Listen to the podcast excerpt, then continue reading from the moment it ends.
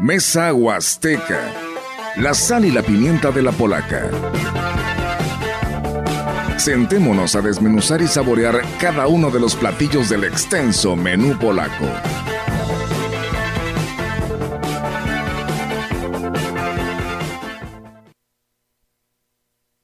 Bien, amigos del auditorio, pues seguimos eh, en esta, y bueno, le damos la bienvenida a todo nuestro auditorio esta mañana, porque pues bueno, seguimos ahora con el tema de eh, Mesa Huasteca, reiterarles la invitación para que nos acompañe, porque estará muy interesante, hoy hablaremos de un tema relacionado al Comité de Sanidad e Inocuidad y Pesca de San Luis Potosí, así que pues no le cambie, porque tenemos mucha de esta información. Rogelio, ¿cómo estás? Buenos días nuevamente. otra vez, sí, aquí estamos eh, le seguimos hasta las 12, y bueno, hasta las 2, pero a las 12, en que acaba este programa de Mesa Huasteca, y que hoy tendremos la oportunidad, Olga, de conocer cómo, eh, con una buena capacitación, con la llegada de recursos, con la certificación, con la aprobación, y por supuesto con el apoyo y con el empuje de las personas que por su propia cuenta hacen esta actividad, pues pueden producir y pueden este, ayudar mucho al estado de San Luis Potosí. Por supuesto que sí, Roger. Y bueno, pues les presentamos a nuestro invitado hoy aquí en la gran compañía. Él es el ingeniero Miguel Ángel Valderas Mendoza, es coordinador técnico del Comité de Sanidad e Inocuidad y Pesca de San Luis Potosí, que el cual le damos la bienvenida, ingeniero Miguel Ángel. Buenos días y bienvenido a este espacio. Muchas gracias, agradecer la, la oportunidad de estar aquí con ustedes y bueno, desarrollar un poco el tema, desarrollar un poco el tema, perdón, de lo que es el Comité de Sanidad Acuícola y Pesquera y las acciones que, que realiza este pues para beneficio de los estatus sanitarios eh, de las, de las especies que se cultivan aquí en, la entidad. Así es, gracias ingeniero por estar con nosotros y pues bueno, ante todo vamos a arrancar qué es el Comité Acuícola eh, cuáles son sus funciones o áreas para que pues nos eh, adentremos de, de, esta área importante que es la área acuícola y el cual usted representa. Muchas gracias. Bueno, pues antes que nada es el nombre es el Comité de Sanidad y Inocuidad Acuícola y Pesquera de San Luis Potosí y su función, bueno, es como antecedente, el, el comité se constituyó en 2010 por productores acuícolas y pesqueros para productores, ¿verdad? Para hacer crecer el sector como parte de, la organización del sector primario y el sector acuícola como tal. El Comité de Sanidad Acuícola eh, está instalado aquí en Ciudad Valles, ¿verdad? Su presidente, en este caso, el médico Manuel Martínez Castro, eh, un saludo para, ustedes, ¿verdad? Y el auditorio también. Este es el presidente del comité. El comité opera programas eh, de sanidad y inocuidad agroalimentaria eh, que son programas federales, bajo unos, unos componentes que se llaman eh, prevención de enfermedades acuícolas, la vigilancia epidemiológica y la inocuidad acuícola y pesquera. Bajo esos tres, esos tres proyectos opera el comité, desarrolla actividades en cuatro vertientes, básicamente, que es la asistencia técnica, eh, la capacitación tanto a productores a través de cursos, la vigilancia que se basa en muestreos para detección, en este caso oportuna, de algunos agentes etiológicos eh, de interés comercial eh, y de enfermedades notificables. También por el área de inocuidad también se hace una vigilancia, pero está más encaminada a, la parte de contaminantes y residuos, ¿verdad? Para la detección por ahí de, pues, de residuos de antibióticos, eh, de algunos metales pesados, algunos plaguicidas, microbiología, ¿verdad? Pero ya está más encaminada a temas eh, que tienen que ver con la salud humana, ¿verdad? Entonces, bajo esas cuatro vertientes principalmente y eh, lo que es la parte de promoción y difusión, que en esta, en esta ocasión nos tocó aquí un poco estar platicando con ustedes, ¿verdad? ¿Cómo, ¿Cómo se dan cuenta ustedes que hace falta este comité? O sea, eh, ¿hubo alguien que les hizo el comentario o que dijo, oye, habían de este, tomarnos en cuenta para hacer este, digamos, una zona agrícola importante? Eh, bueno, a nivel nacional, este es el comité, tiene un, registro ante el Senacica, es el comité número 20. Sin embargo, la mayoría de las entidades, perdón, salvo me parece por ahí tres estados, me parece que hay 28, 29 comités, salvo el estado de Durango, Coahuila, Guanajuato, este, no hay comité. Sin embargo, este interés surge de los mismos productores en ese entonces con la dependencia que fue la, la Zagarpa, ¿verdad? porque finalmente el Senacica es, es, es, dependiente, es un brazo de, de Zagarpa y en este caso el comité es un organismo auxiliar del Senacica. Entonces, a través de eso, de, esos, de esas dependencias, eh, estaban estos proyectos para operarse y tenían que ser a través de un organismo auxiliar, entonces de los productores, en este caso una asociación civil, y por eso se constituye para dar eh, pues continuidad a las acciones, este, en este caso de sanidad e inocuidad. Así es, ¿cuál es el organigrama? Usted es el coordinador, está don eh, Miguel yo también. Tengo la responsabilidad de la coordinación técnica, sin embargo, vemos eh, tres componentes, como decía, hay, hay una compañera por ahí, una médico, que está operando en este sentido el programa de inocuidad acuícola, un servidor opera el, proyecto PECES de la campaña Sanidad Acuícola y la vigilancia epidemiológica. El objetivo de, cada componente es, es, distinto, ¿verdad?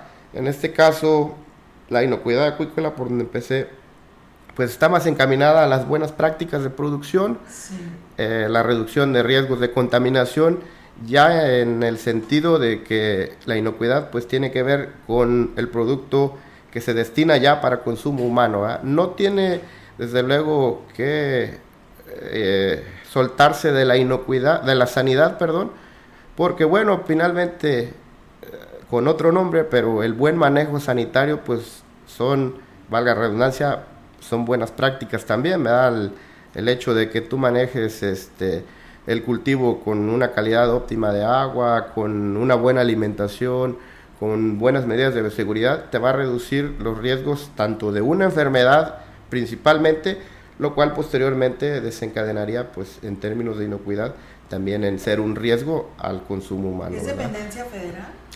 El Comité de Sanidad no, es una asociación civil, sí depende de recurso federal. Sin embargo, este, somos un organismo auxiliar, ¿verdad? Eh, pero no es una dependencia federal como tal. Y hasta la fecha... es, un, es un organismo auxiliar, un brazo auxiliar del SENACIC. No somos, bueno, no tenemos la atribución de ser una autoridad. Los programas en sí son programas sociales y voluntarios, ¿verdad? Nosotros hacemos acciones de asistencia técnica este, encaminadas a, a fomentar el buen manejo. Sin embargo, no podemos obligar a los productores. Pero, bueno, en el, en el entendido de que de que son programas eh, públicos y sociales, pues siempre hemos manejado este, la parte de que no hay, no tienen un costo estos servicios que damos de ir a visitar a los productores a sus granjas y tomar muestras cuando es necesario. Este, pero cuando dejamos recomendaciones, sugerencias, pues sí le hacemos mucho hincapié en que por favor eh, pues las atiendan, ¿verdad? Son, son para mejora de su, de su, en su productividad, en sus unidades de, producción. Y bueno, este pues al, mismo tiempo no les genera un costo a ellos, pero al, pero al operar nosotros recurso federal, pues genera un, desgaste del programa como quiera. Pero si las oficinas están aquí en, la región porque, o están en San Luis Capital? No, el, comité siempre ha estado por, por, por preponderantemente desde que empezó la actividad acuícola es este los pioneros, vamos, se desarrollaron aquí en Ciudad Valle, Saquismón, Huehuetlán, Tamazopo, este...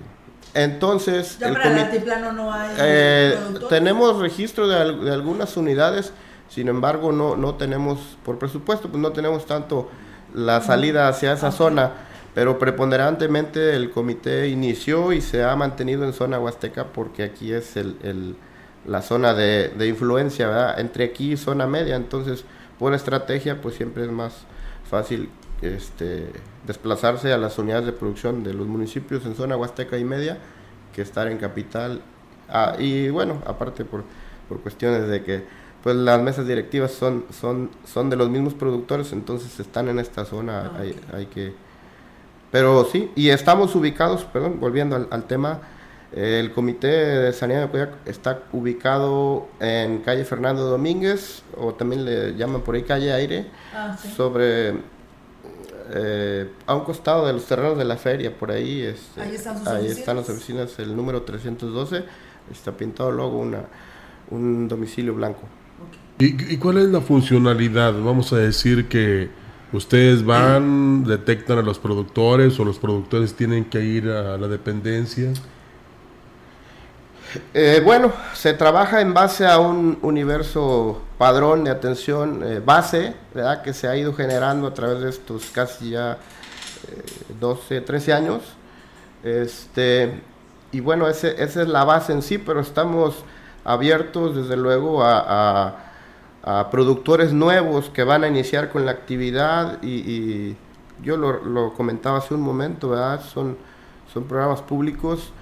Eh, afortunadamente o, para bien, el comité yo creo que actualmente es, la única organización de, productores que, tiene este, operación en este sector. En, un momento hubo por ahí unos sistemas producto bagre, tilapia actualmente yo creo que están un poco este, limitados. Porque dejaron de percibir por ahí recursos, ya, ya no se operó a través de organizaciones de productores, pero entonces nosotros estamos eh, abiertos al llamado de, de, atención para, para, apoyarlos pues en acciones hasta de fomento de la actividad, ¿verdad? Para iniciar. ¿Hay, requisitos que tiene que cumplir el, el que se acerque a ustedes, el productor? No, no, no como tal, ¿verdad? Desde luego, sí, sí, este, pues que, quieran desarrollar la actividad, ¿verdad? Estamos muy, muy enfocados en ese sentido porque, pues, no tiene caso que vayamos y no, y no van a... y nada más, sí, en ese caso, pues los podemos convocar a, oficina y damos una plática, pero sí, sí los podemos visitar para darles asesoría, pues en términos de, de, de infraestructura, lo que puedan ir necesitando o, que, o hasta donde quieran implementar, ya sea un traspatio, este, pues a nivel medio, extensivo, semi-intensivo, podemos en ese sentido darle seguimiento, desde luego en acciones de fomento, pero este, muy encaminados desde luego a, que vayan organizando sus, sus acciones en, en, en, términos de sanidad e inocuidad, para ir pues llevando las cosas eh, de manera organizada. En estas visitas, eh, ingeniero, em, tiene que haber una serie de condiciones, ¿no? O sea, no van a llegar ustedes y, prácticamente no hay nada. No, no, no. O sea, debe haber eh, algo que mostrar para que ustedes hagan sus sugerencias. Sí, debe estar por ahí. Bueno, pues este, ya infraestructura por ahí trabajando o, desde el inicio, de Acciones preoperativas, podemos iniciar desde acciones de de saneamiento previas a, una siembra, poder apoyarlos en el protocolo de siembra, recepción de, de, crías si ya están encaminados, dependiendo de la especie que quieran este, cultivar. Y de ahí en fuera, pues el protocolo de siembra, este, aclimataciones por ahí, este, término de calidad de agua, parámetros físico-químicos para cada especie, pues se hace por ahí in situ, ¿verdad? Con equipo de campo y, se les apoya. Y desde luego la asesoría, la plática, ¿verdad? Así es. Oiga, ingeniero, y el tema de la producción ya cuando tienen el, pez para su venta, eh, ¿ustedes también los asesoran para que de esta manera sea venta al público o es autoconsumo? ¿Cómo eh, ustedes ocupan un lugar importante en este tema también? Bueno, en este tema pues sí depende ya de, del nivel de, producción que quieran ellos implementar, ¿verdad? Y, desde luego pues ya es un tema ahí de, decisión personal de los productores hacia dónde quieran llevar su mercado, si sea un tema de autoconsumo o traspatio o ya una producción más, más industrial, ¿verdad? Sí, tiene que ver con eso. Muy bien. Eh, ¿Qué se tiene o qué se necesita, eh, ingeniero, para convertirse en acuacultor? pues más allá del agua, ¿verdad? Sí, aparte de... aparte de, tener disponibilidad de agua, pues yo creo que, que, le guste el sector primario, la producción, ¿verdad? Porque no es lo mismo nada más comercializar que tener toda la paciencia de, de, llevar el proceso este, desde la... La mayoría de las unidades, en la, yo creo que el 90% de las unidades de producción en la entidad son dedicadas a la engorda, no todas producen cría porque es, es, es más laborioso, Entonces, este, pues tiene que ver con eso, con el hecho de, primero que nada, que les guste la, la producción, ese, ese sector, pertenece a ese sector, y bueno, porque pues también hay que invertirle y hay que esperar, ¿no? Entonces, el, el hecho de, de, mantener la calidad de agua, hacer recambios de agua, este, el costo del, de la alimentación y del mismo insumo biológico, si nada más vas a engordar, te va a costar también comprar tu lote de, de crías para engordarlo. Así es, ingeniero. Y bueno, eh, usted nos habla ahorita de esto respecto a la producción que le preguntaba, pero los acuacultores también se tienen que certificar, tienen que llevar un proceso para vidas de poder tener algún beneficio federal. Eh, lo, lo, comentaba al inicio de, de, la plática, eh, los, los temas aquí de los programas son programas voluntarios, sin embargo, poco a poco el objetivo es llevarlos a través de esta asistencia técnica desde un cero de implementación de buenas prácticas y buen manejo, llevarlos hasta una certificación. Actualmente existen dos tipos de certificado, el, certificado de inocuidad acuícola para verificar las buenas prácticas de producción acuícola y el certificado como instalación acuícola, que son en sí requisitos demasiado similares. Este, pero sí, el, objetivo siempre es que el productor eh, alcance estos dos reconocimientos para que pues a partir de ahí eh, tengan la, responsabilidad social y, ahora sí que la satisfacción personal de producir este, alimentos tanto sanos como inocuos y que eh, disminuyan los riesgos a la salud de la población, ¿no? Entonces, ese es el, el punto medular de, llevar eh, las unidades desde un cero hasta una certificación en el cumplimiento. Así es. Oh, ingeniero, en el tema relacionado a que este las granjas de traspatio sí son viables en esta parte de nuestra región o, qué recomienda a aquellos que quieran implementar algo de este tema. Sí, claro, la, la, producción de traspatio como, como en cualquier otra actividad tiene un, tiene un costo-beneficio, a lo mejor es, es, pues es menor al, al, comercial como tal, pero sin embargo si lo ves como una cuestión de autoconsumo o cuestión artesanal, este, el, porcentaje de proteína que, que, aporta el pescado pues es, es muy bueno, entonces yo creo que más allá de, de autoviable es pensar este, en la seguridad alimentaria y, y eso es, es parte fundamental el hecho de producir de traspatio, si tienen la posibilidad y, y por ahí cuentan con el abastecimiento de agua y la calidad de agua como tal, es, es una perfecta opción para ¿Tiene que desarrollarse. No, no, no. La, la, puede ser un, un, pozo, una noria, el, el abastecimiento, este, normalmente... Porque no se cambia como las albercas, ¿no? O sea... ¿O se trata el agua? Y se... se... puede tratar. Hay, hay, este, han, implementado unos sistemas. Por aquí hay, hay un productor en, aquí en Zona Norte que tiene un sistema de biofloc a través de, de, producción de bacterias y flóculos en el agua. Este, se va purificando y, y eleva los, niveles de, oxigenación. Entonces es mínimo el recambio de agua. A lo mejor es por ahí pues meter un poco más de ese tema en las capacitaciones para ir, viendo esa tecnología y, y, desde luego hacer más sustentable el uso de agua, ¿no? Sí, claro, porque no hay. No hay, cada vez estamos batallando más. Sí, hablando de estas capacitaciones, ingeniero, eh, ¿a quién se le dan o, cómo pueden acceder los productores o a dónde tienen que acudir? ¿O son periódicas? Digamos, las programan ustedes a lo largo del año. A lo largo del año normalmente se programa una, una capacitación. Eh, sin embargo, hay, hay pláticas también, ¿verdad? Personalizadas, como lo decíamos, en la asistencia técnica, el, técnico de campo va a la unidad de producción y dependiendo de la necesidad que vea del, operativo que está responsable ahí de atender eh, la granja, pues se detecta por ahí eh, sobre el tema que, necesite la plática, ¿va?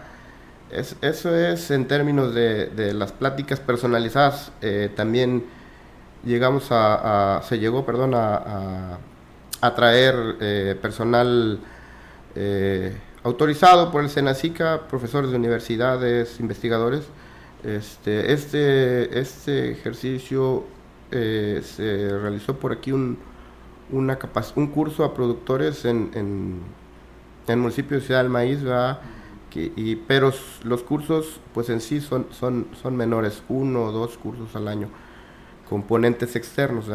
Los, las pláticas que encaminamos nosotros al buen manejo, a la bioseguridad, a las buenas prácticas, a la calidad de agua, esas son más periódicas, nosotros las tratamos de llevar personalizadas en la asistencia técnica.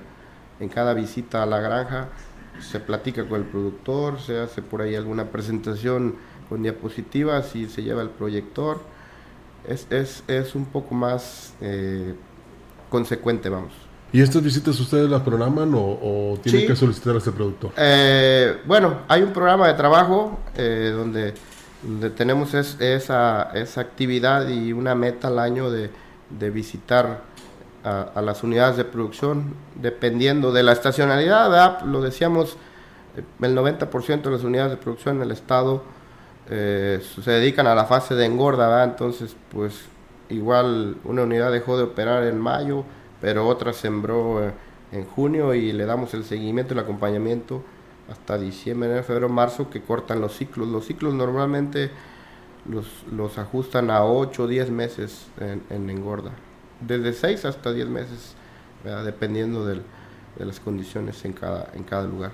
Así es, y los productores que, que hay aquí en nuestra región, en esa parte de, de, la zona huasteca, ¿son varios? ¿Son muchos? ¿Hay producción buena en esta parte de nuestra región? En esta, en zona huasteca zona Huasteca. En zona huasteca tenemos identificados por ahí de 35, 40 unidades de producción, este entre pequeños y medianos, ¿verdad? Pequeños, medianos este, productores. Este, una prox de 35, 40 unidades de producción. ¿Y todos son estanques o están en el eh, Hay algún... Se ha cambiado mucho los sistemas. ¿Sí? Yo recuerdo mucho al iniciar esto, eh, con los pioneros eran jauleros, ¿verdad? Sí, jaulitas, jaulitas. Y se ha cambiado mucho los sistemas a sistemas de geomembrana eh, en tanques elevados, pero sigue sigue operando. ¿Pero porque la contaminación que se mueren los peces o por qué? No, bueno, ha sido un, yo creo que un tema también con, tiene que ver con el manejo sanitario, pero desde luego el, hecho de operar en jaulas, este pues el recambio de agua sería más bien el costo-beneficio, ¿no? El recambio de agua es permanente y, la calidad de agua que hay en los, en los afluentes aquí durante todo el año prácticamente es, muy buena, ¿no? Entonces, eh, se, inició operando de ese modo y tiene que ver también con la especie, ¿verdad? Originalmente esta región huasteca era más productora de bagre, engordadora de bagre, ¿va? Ahora el, el, la, ahora la tilapia ha venido adentrando mucho y, y, y, a lo mejor tiene que ver ahí con con la resistencia de la especie y las condiciones que, que sí han cambiado un poco, la temperatura, todo eso en el agua, este, tiene mucho que ver. ¿Cómo clasifican ustedes para que sea pequeño o mediano productor? Eh, pequeño mediano productor, bueno, pues eh, es en base a, al volumen de producción, ¿verdad? Por ahí tenemos productores, como lo decíamos. ¿Qué podría ser el volumen? Eh, para ser mediano productor, ¿cuánto? Eh, dos, tres jaulas por ahí, volúmenes de producción de dos toneladas, eh, según, según lo normativo tenemos este por ahí estimado ya el cambio de, de, estrato en, en, la clasificación del productor. ¿Y si los hay aquí en la región? Sí, sí hay, sí hay, productores, productores hasta de 20 toneladas anuales, ¿verdad? Pero bueno, son, son, son menores, desde luego, por, ¿Y hasta la fecha se han obtenido buenos resultados desde que se inició este comité? Sí, claro. Originalmente, bueno, se ha venido, se ha venido creciendo la actividad un poco más para zona media. Eh, aquí originalmente, cuando yo inicié en comité, el padrón promedio de atención era de 15 unidades, fue creciendo 28, 32 promedio en ejercicio, como decía, algunas operando, otras dejaban de operar. Eh, actualmente en atención al cierre de este, de este año estimamos por ahí una atención en este año de, de 85 unidades visitadas. Desde luego georreferenciadas y ubicadas en la entidad hay, hay yo creo que cerca de 150 unidades de producción y, pequeñas unidades que se están formando de traspatio. Ahorita comentamos por ahí el, municipio de, de, Ciudad del Maíz va a empezar actividad eh, de manera semi-intensiva por ahí de 20, 20 productores, 20 unidades. Oiga, pero ni agua hay allá, Pues, pues por, con medios este, ¿De pozos? Pluviales, ah, captura, captura de agua a través de medios pluviales en represas este, que los van a utilizar para producción de, van a guardar tilapia, van a sembrar tilapia. Ya, ya se hicieron unas siembras por ahí este, representativas en, esas unidades de producción y se está fomentando mucho la actividad ahí en, por parte sí. ¿Y por qué la zona media es la tiene más productores o están iniciando, como decía, a lo mejor tiene que ver ahí con, con que algunos productores este ya le daban uso al agua para riego y ahorita están, por ejemplo, hay, hay varios casos que tienen su represa o su pileta de, de, captación del pozo a la pileta y ahí tienen el cultivo y finalmente es un recambio de agua. Cada dos tres días que usan el agua para riego pues le cambian el agua. Entonces están alimentando y ahí todos los, los desechos orgánicos este, sedimentación pues se va directamente a riego lo cual también les beneficia no en elevar eh, pues los minerales nitritos nitratos este, toda la composición por ahí que trae esta agua. Muy bien, pues muy, muy interesante este, este tema que tiene que ver con la producción de, de pues del, del, pescado, ¿no? Y más acá en nuestra parte de nuestra región, que en temporada de calor siempre andamos buscando una, una mojarra, una tilapia, un bagre, ¿no? Para, para disfrutarlo y, pues mucha gente eh, busca a este tipo de productores porque podemos decir que son este producción fuera de químicos, ¿no, ingeniero? Sí, ese es el, objetivo, ¿verdad? Inocua, inocua, este, libre de riesgos, libre de contaminación. Sí. Bueno, minimizando, porque el riesgo cero no existe, ¿verdad? Siempre está ahí. Entonces... Pero como que saben diferente. Bueno, claro, el, el, eh, tiene, que ver con, con, la nutrición que llevan también, ¿verdad? No, entonces todo, todo va, va en, en relación a eso, pero... Eh, pues desde luego todo normado, ¿no? Desde la nutrición y alimentación que le das, este, la calidad de agua, estar monitoreando libre de contaminantes. Entonces tiene que ver mucho ese tema para que eh, la calidad al final, acompañada de todo este proceso de sanidad y inocuidad, pues sea la que defina ahí el producto. o sea que con toda confianza nos podemos sentar ahí en la mesa de un restaurante, bueno, no en la mesa, nos sentamos en la silla, pero aprovechamos la mesa y que nos sirvan un, eh, una mojarra con su ensalada, con su sopita de arroz, sus papitas y con toda confianza nos la podemos este, degustar. Sí, claro, de que siempre y cuando venga de una unidad de producción que esté implementando. Eh, eh, a eso me refería. Eh, Siempre y cuando es un producto grande, ¿no? Sí, claro, claro. Eh, yo le preguntaba a Daniel, un productor que tuvimos aquí en, anteriormente, que por qué era caro entonces el kilo de mojarra.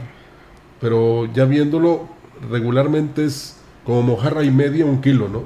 Y es cara, este, eh, digamos, desde chiquita, vamos a decirlo en palabras llanas, sí. hasta la mayoría de edad para que se la pueda uno comer. Eh, eso es lo que cuesta, por decirlo así. Claro, claro, tiene que ver con, con, el, sí, y, y, la dedicación, ¿no? Este, el costo desde la Levín, pues eh, ahorita por ejemplo anda sobre 1.20 la pulgada, engordadores de jaulas, pues al comprarla ya de 3, 4 pulgadas ya les cuesta casi 4 pesos, ¿no? Y todavía el proceso de, de darles por ahí 2 kilos, 2 kilos y medio de alimento, pues ya se les sube el, el, costo, más a productores que sí tienen que, que les cuesta el rebombeo de agua, ¿no? platicábamos de, de, productores que operan en jaulas flotantes, pues el recambio de agua no les cuesta porque está ahí, naturalmente, pero a productores que operan en estanquería les cuesta ya sea energía eléctrica o combustible estar bombeando y recambiando agua, entonces sí, sí tiene que ver. Pero bueno, finalmente, como decía Rogelio, este, pues la calidad en el sabor, en, en, el producto, pues es muy diferente, por ejemplo, a, a, un pez de, de, pesca, pesca de río, pues vamos. Sí, porque dice uno, eh, ¿de dónde es esta mojarra? Y porque está muy sabrosa. Pues es de aquí, de la región. Ah, yo pensé que era de Tampico, porque Tampico regularmente es el productor, ¿no? Sí, sí, sí. Y, y, luego, ahorita que hablaba de, las pulgadas, ingeniero, ¿cuánto tiene que medir? No, no, la voy a, no lo voy a hacer cuando me la vaya a comer, pero ¿cuánto tiene que medir una pulgada, de buena pulgada, una mojarra eh, eh, para que uno la pueda comer? O que ya no, bueno, es, es el interés ahí de... El interés más, yo creo que más bien tiene que ver con el peso, pero la, la tilapia de talla comercial, pues casi desde los 300 gramos ya, ya, es, ya es de platillo. Entonces ahí se van acortando tiempos, porque estamos hablando de 8 meses para engordar una tilapia, pero ya un promedio de 500, 600 gramos, ¿no? Entonces puedes acortar tu ciclo, pero vas a tener tilapias más pequeñas, que ya son comerciales también. Ahorita no sale producción, ¿verdad? En esta temporada. Uh, sí hay, sí hay, este, ya hay inicios de, de, de, ciclos de siembra, a veces siembran por ahí de septiembre preparándose este, para Semana Santa, que es cuaresma. Entonces, como decíamos, son ciclos de 6 a 8 meses, llevan eh, septiembre sembrando a querer programar sus cosechas por ahí de marzo, 6 meses aprox. Entonces, este, ya empieza a ver ahí de menor. Pero sí, sí, la tilapia es, es de todo el año porque es más este, pues precoz, da mayor reproducción. Hay cría todo la mayoría del año, a diferencia del bagre, que es un solo ciclo y que es más escaso ya el insumo biológico. Muy interesante la plática. Vamos a continuar en unos instantes. Tenemos corte comercial y regresamos. ¿eh? Ojalá que usted si tiene alguna duda o algún comentario o algo relacionado con los productores, con el trabajo del comité, del ingeniero y de todos los que encabezan precisamente este trabajo, también lo haga, ya sea a través de las redes sociales o bien aquí a nuestro teléfono convencional. Vamos a pausa, regresamos. La gran compañía desde la puerta grande de la Huasteca Potosina. Con 25.000 watts de potencia, transmitiendo desde Londres y Atenas sin número en Lomas Poniente, Ciudad Valles, San Luis Potosí, México. Teléfono en cabina 481-382-0052 y en el mundo es escucha Grupo Radiofónico Quilashuasteco.com. La diferencia de escuchar radio, radio XHCB 98.1 DFM. En Arteli, siempre es momento para una buena carne asada. Six pack de cerveza Corona Barrilito Botella, 325 mililitros, 57 pesos. Alita marinada a granel, 119 pesos el kilo. 12 pack de cerveza Tecate Light, lata, 154 pesos. Arteli, ahorro que se disfruta. Las modas vienen y se van. Y hoy, el cristal o metanfetamina está de moda. Pero lo que viene y no se va son sus efectos dañinos. El cristal quita el hambre y el sueño, provocando alucinaciones y psicosis. Es muy agresivo para el cuerpo y la mente. Ahora el narco le añade fentanilo para engancharte desde la primera vez. Y el fentanilo mata. No te arriesgues. Si necesitas ayuda, llama a la línea de la vida 800-911-2000. Secretaría de Gobernación. Gobierno de México. Hay muchas formas de desear felicidades. Nosotros lo hacemos con la mejor programación que te hace soñar, divertirte y compartir en familia, de renovar el espíritu. Celebremos juntos esta época de unión familiar. CB, la gran compañía, desea una feliz Navidad a nuestros radioescuchas.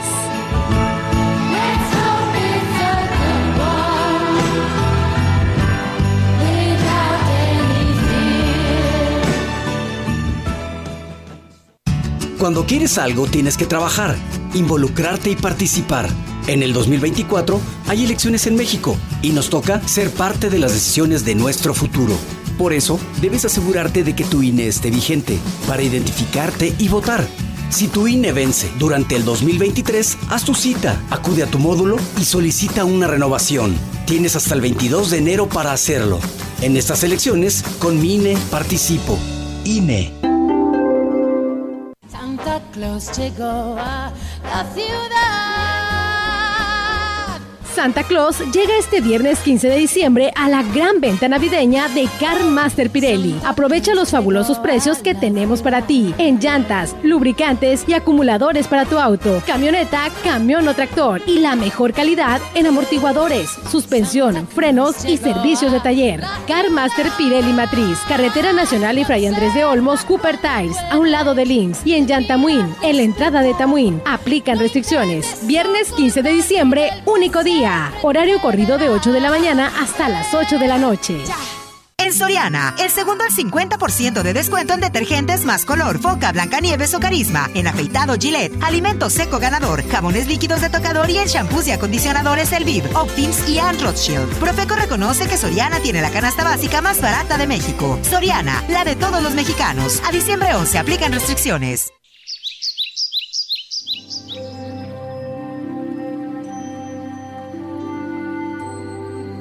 Visite Giritla y conozca un lugar de ensueño. Aldea Nanacatli. Informes al celular 477-225-3549.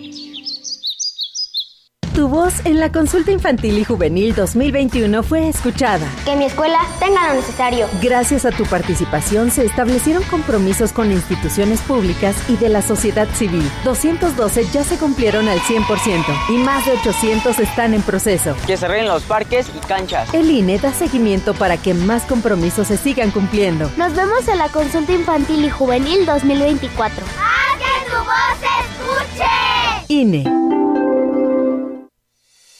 A todos nos gusta poder escoger los productos y servicios que nos convienen más. Puedes comprar en tienda o en línea. Si pagas a meses sin intereses o en efectivo. Si recoges el producto en la tienda o que llegue a tu casa. Por eso desde hace 10 años, la COFESE trabaja para que exista más competencia y puedas elegir entre más opciones. Más competencia para un México fuerte. Comisión Federal de Competencia Económica. COFESE. Visita COFESE.mx.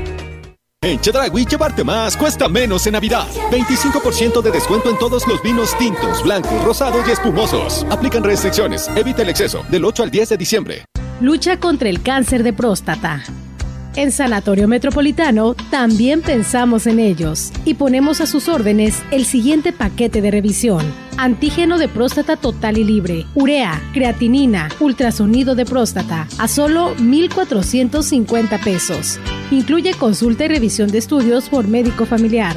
Prevención también es cosa de hombres. Se extiende promoción hasta el 15 de diciembre. Sanatorio Metropolitano. No caigas en las frágiles redes de la publicidad.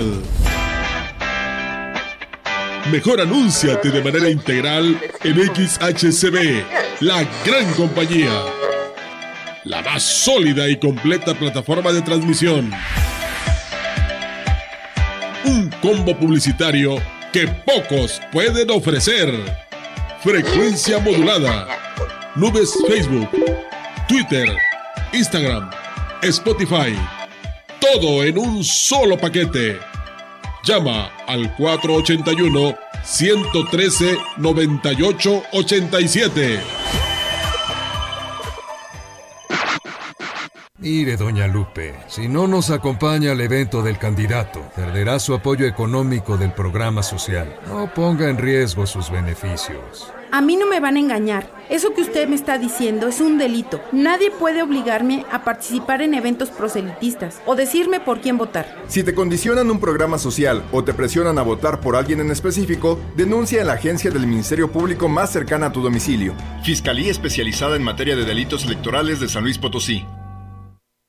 Regresamos eh, eh, precisamente para seguir abordando el tema de la inocuidad y la pesca aquí en San Luis Potosí con el ingeniero Miguel Ángel Valderas y le preguntábamos fuera del aire, y es bueno abordar el, eh, para que ustedes se enteren, ¿también se enferman las, tilapias, ingeniero? Sí, claro, como cualquier especie no animal. En, en, el estado es, hay este, una atención sobre agentes etiológicos muy específicos. Hay una vigilancia epidemiológica activa para virus de la tirapia del lago. Ya, ya tenemos por aquí, se tiene por aquí operando el proyecto, yo creo que desde 2017, 18.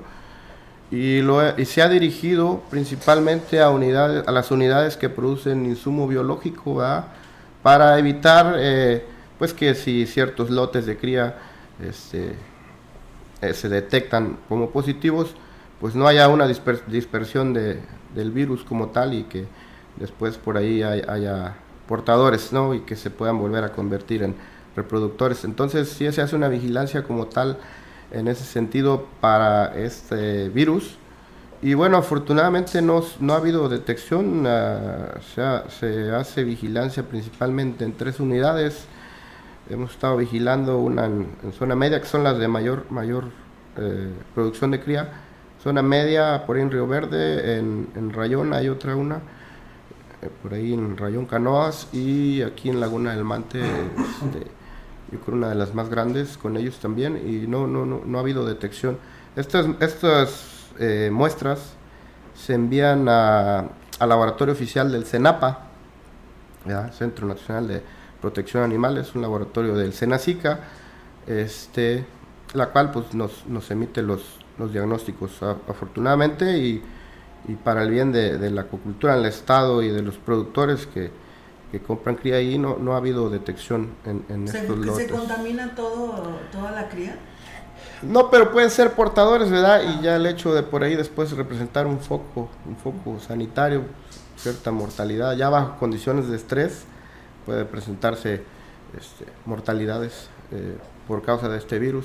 Pero a diferencia de la gripe aviar y de la brucelosis y de otras enfermedades eh, de las especies, eh, me decía usted que, digamos, no es el caso, pero que si una mojarra estuviera enferma no afecta al, Ah, que la consume.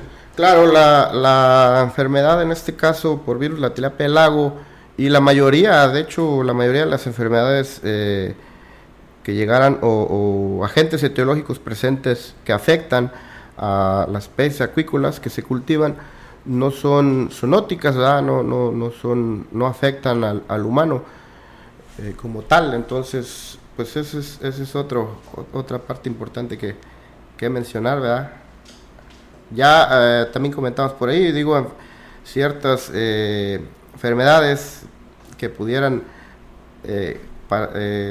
pues, culparse ahora sí que a un producto agrícola como el cólera, otro tipo de, de- de enfermedades, ya serían por mal manejo post cosecha, ¿verdad? Pues ya sería una ot- otra contaminación, contaminación microbiológica, no como tal de un agente etiológico este, que, que estuviera por ahí eh, afectando un cultivo acuícola más que nada. ¿Y si es redituable para el productor, ingeniero, el tener una granja acuícola? Pues yo creo que sí, va, si sigue creciendo la actividad, sí, sí hay, hay, tienen por ahí margen de, de utilidad.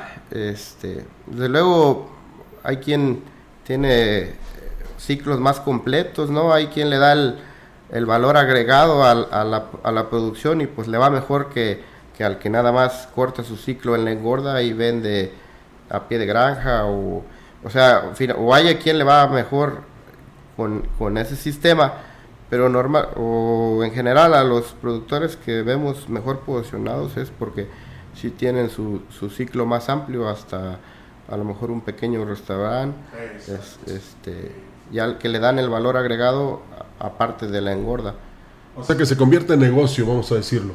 No nada más que diga, ah, mira, cosechamos eh, 10 mojarras y nos vamos a comer aquí en una tarde de convivencia. Esas pudieran ser Sí. las de traspatio. Es- eso pudiera ser traspatio, sí, abasto este, De consumo. de- de consumo y bueno, parte de seguridad alimentaria, ¿no? Para Pero así familiar. Puede, pero así puede iniciar, digamos, eh, como traspatio y luego ya este, decir, oye, pues sí conviene y sí estamos este, eh, teniendo una buena producción. Yo creo que ya vamos a, a poner un restaurante o, o un local para expender el producto, ¿no? Sí, sí se puede y, y desde luego parte de, de buenas prácticas y buen manejo pues es llevar todos estos registros eh, desde la siembra, desde el alimento, el tipo de alimento, cuánto alimento tiré, cuánto gané, todos esos registros que se llevan para cumplir con buenas prácticas también eh, ayudan mucho a tomar decisiones, ¿verdad? No, no nada más es un requisito como tal de las buenas prácticas. Eh, dicen por ahí que si lo puedes medir, lo puedes controlar, si lo puedes controlar, lo puedes mejorar, ¿no? Entonces el hecho de llevar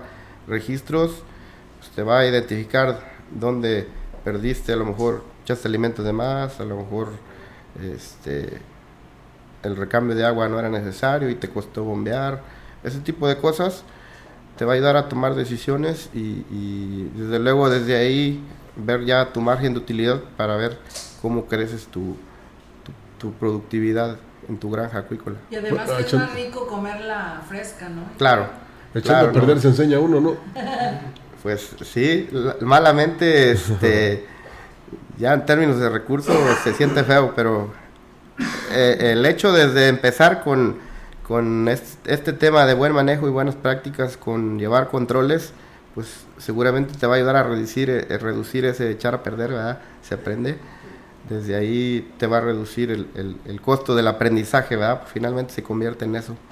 Pero para eso están ustedes, ¿no? En dado caso que algún productor reportara que pues no está produciendo o está perdiendo, pues inmediatamente se le asesora para que no le pase eso, ¿no?